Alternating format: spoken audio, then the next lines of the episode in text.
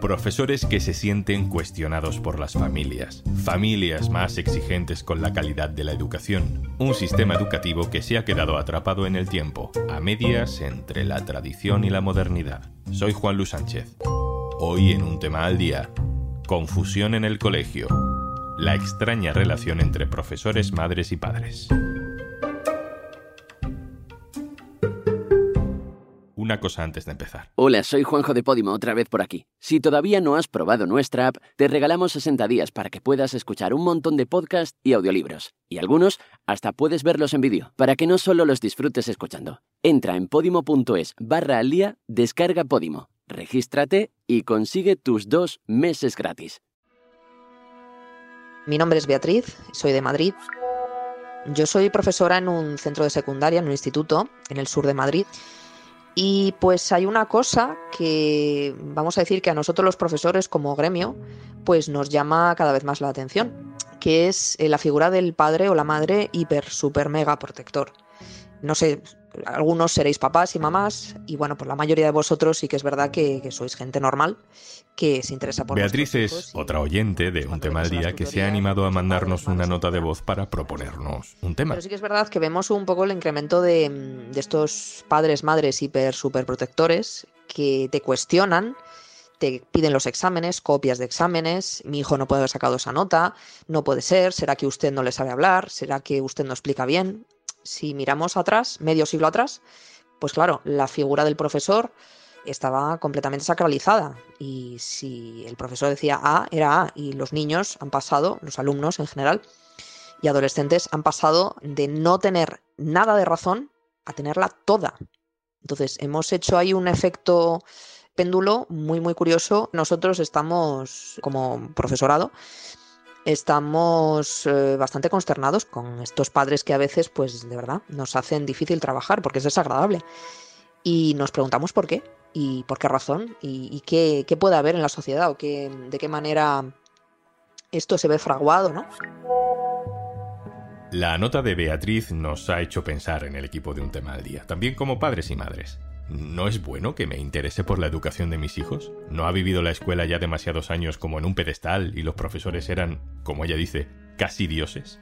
No he pedido yo todavía ninguna copia de examen todavía, pero ¿seré de esos padres pesados que exigen sin saber exactamente cómo funciona la educación de un niño en la escuela pública?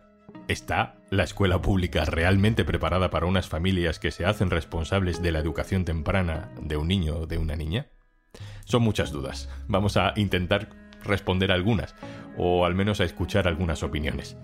Tony Solano es director del Instituto de Educación Secundaria Bobalar, en Castellón. Hola, Tony. Hola. Y Marta Malo es madre, madre de mellizos en Vallecas, en Madrid, y vinculada desde hace ya muchos años a varias comunidades educativas. Hola, Marta. Hola, ¿qué tal? Muchas gracias por la invitación.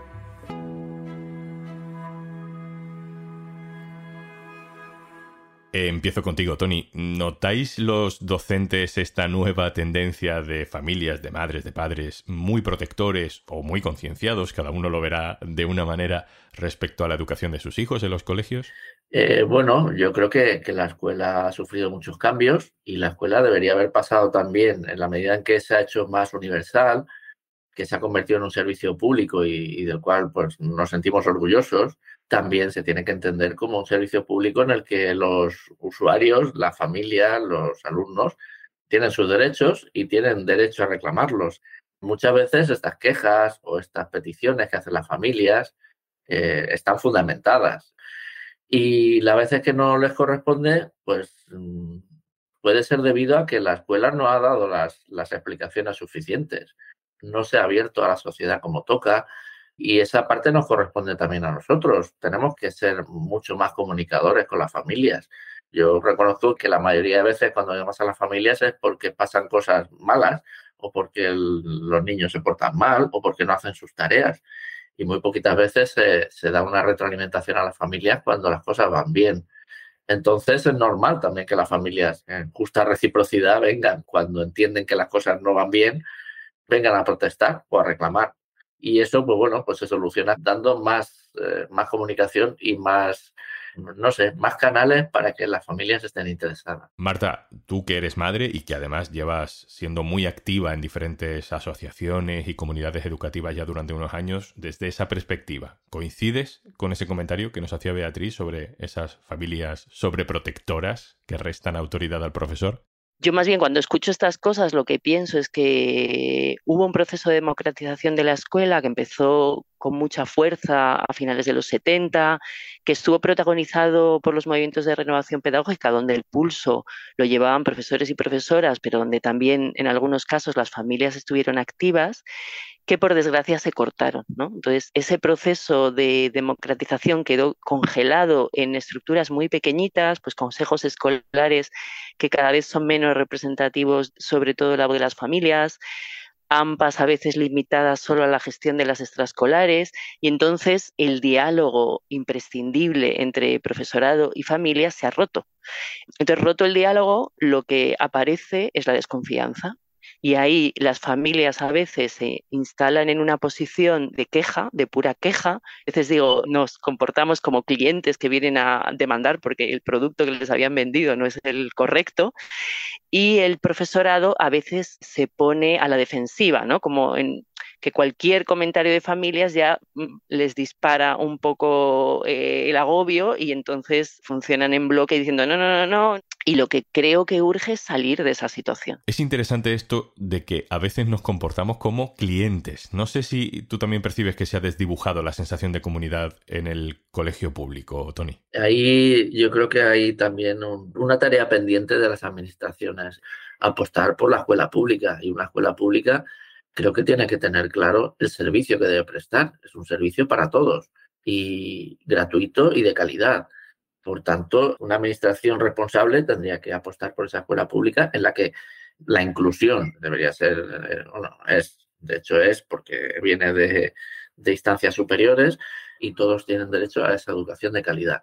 ¿Qué está pasando? Y bueno, creo que no descubro nada, pues que hay un sistema mm, retorcido en el que la escuela pública sigue teniendo una red paralela de conciertos educativos donde sí que el que paga manda. Y entonces parece que, bueno, si en un colegio yo digo que tengo derecho a esto porque pago, puedo ir a la escuela pública y hacer lo mismo. Y puedo decir, no, y esta parte no, no me interesa que la sepa mi niño y esta parte sí, ¿no? Y empezar a cuestionar eh, cuestiones de, tipo, pues, libertad de credo, libertad de, no sé, de, identidad de género, todas estas cosas que hoy en día vamos asumiendo la escuela como algo normal y propio, porque es una escuela pública donde cabemos todos, pero que hay familias que entienden que pueden decir, no, pues en la clase de mi hijo no quiero que esté fulanito o que esté menganito porque va a ser un ejemplo malo para él. Claro, hasta ahora eso se puede hacer porque el sistema permite que me lleve al niño a un colegio concertado de tipo religioso donde esta ideología no va a entrar. Una cosa es la queja, cuando surge algún problema, pero otra cosa diferente es el cuestionamiento, ¿no? Poner en duda que el método que se está utilizando sea el adecuado. A mí me parece que el cuestionamiento es una cosa fundamental en la vida, pero ¿en qué diríais vosotros que se centra ese cuestionamiento, Tony? En los institutos la mayoría de quejas vienen por la evaluación, y a veces más que por la evaluación, por la calificación las familias, pues los hemos acostumbrado entre todos, en la sociedad me refiero, y, el, colectivo docente, a que se mide, los resultados de los chavales se miden en una nota, ¿no? En ese número que sale en, el trimestre, en la evaluación correspondiente. Si el único indicador de que el niño o la niña va bien es esa nota de final del trimestre, y esa nota no es la que esperan en casa, es cuando viene la, petición de explicaciones. Y luego también hay muchas quejas con el tema, o, relativamente bastantes quejas, con el tema de la atención a la diversidad.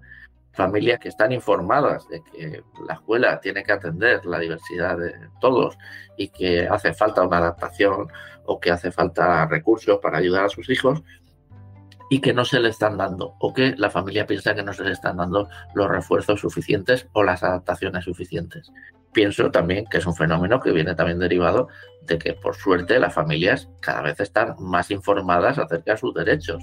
Marta, ¿dónde crees tú que está eh, el foco del malestar en las familias? Más o menos hay una parte que podríamos llamar que tiene que ver con lo curricular y con la dinámica académica que ahí, según el tipo de cole, hay veces que hay quejas por la sobreexigencia, ¿no? Y otras veces, al contrario, hay quejas porque este es demasiado laxo, en este cole no hay nivel y otras tiene que ver con la conexión entre aprendizaje y lo afectivo, ¿no? sobre todo cuando los colegios eh, funcionan de manera excesivamente rígida. Desde la neurociencia sabemos perfectamente que hay una conexión muy estrecha entre el bienestar físico y psíquico de niños y niñas y el aprendizaje.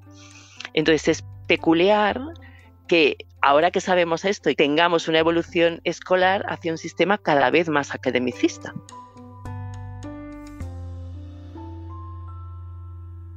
Tony, ¿qué peso tiene en todo esto que estamos hablando ese sistema de libre elección de centros que se ha implantado en nuestro sistema educativo? Yo, sí que creo que puede haber un, cierto, no sé si es novismo, con la idea de que puedo elegir, ¿no? Se está vendiendo que puedo elegir la educación de mis hijos.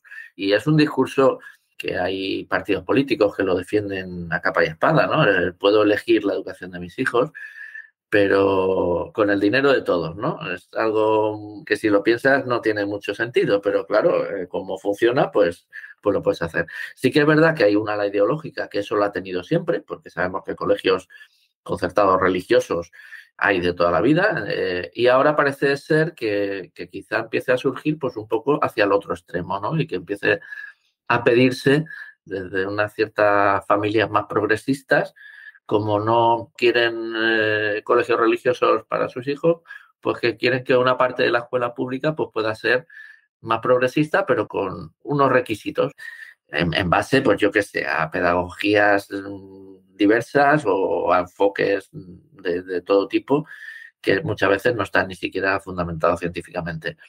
Por eso decía que si tuviéramos una escuela pública sólida y sin esa trampa de los conciertos educativos, pues todas esas manías y esa manera de marear la perdiz eh, no existiría. El que quisiera, pues que se fuera a un centro privado, que se lo pague él y ya está.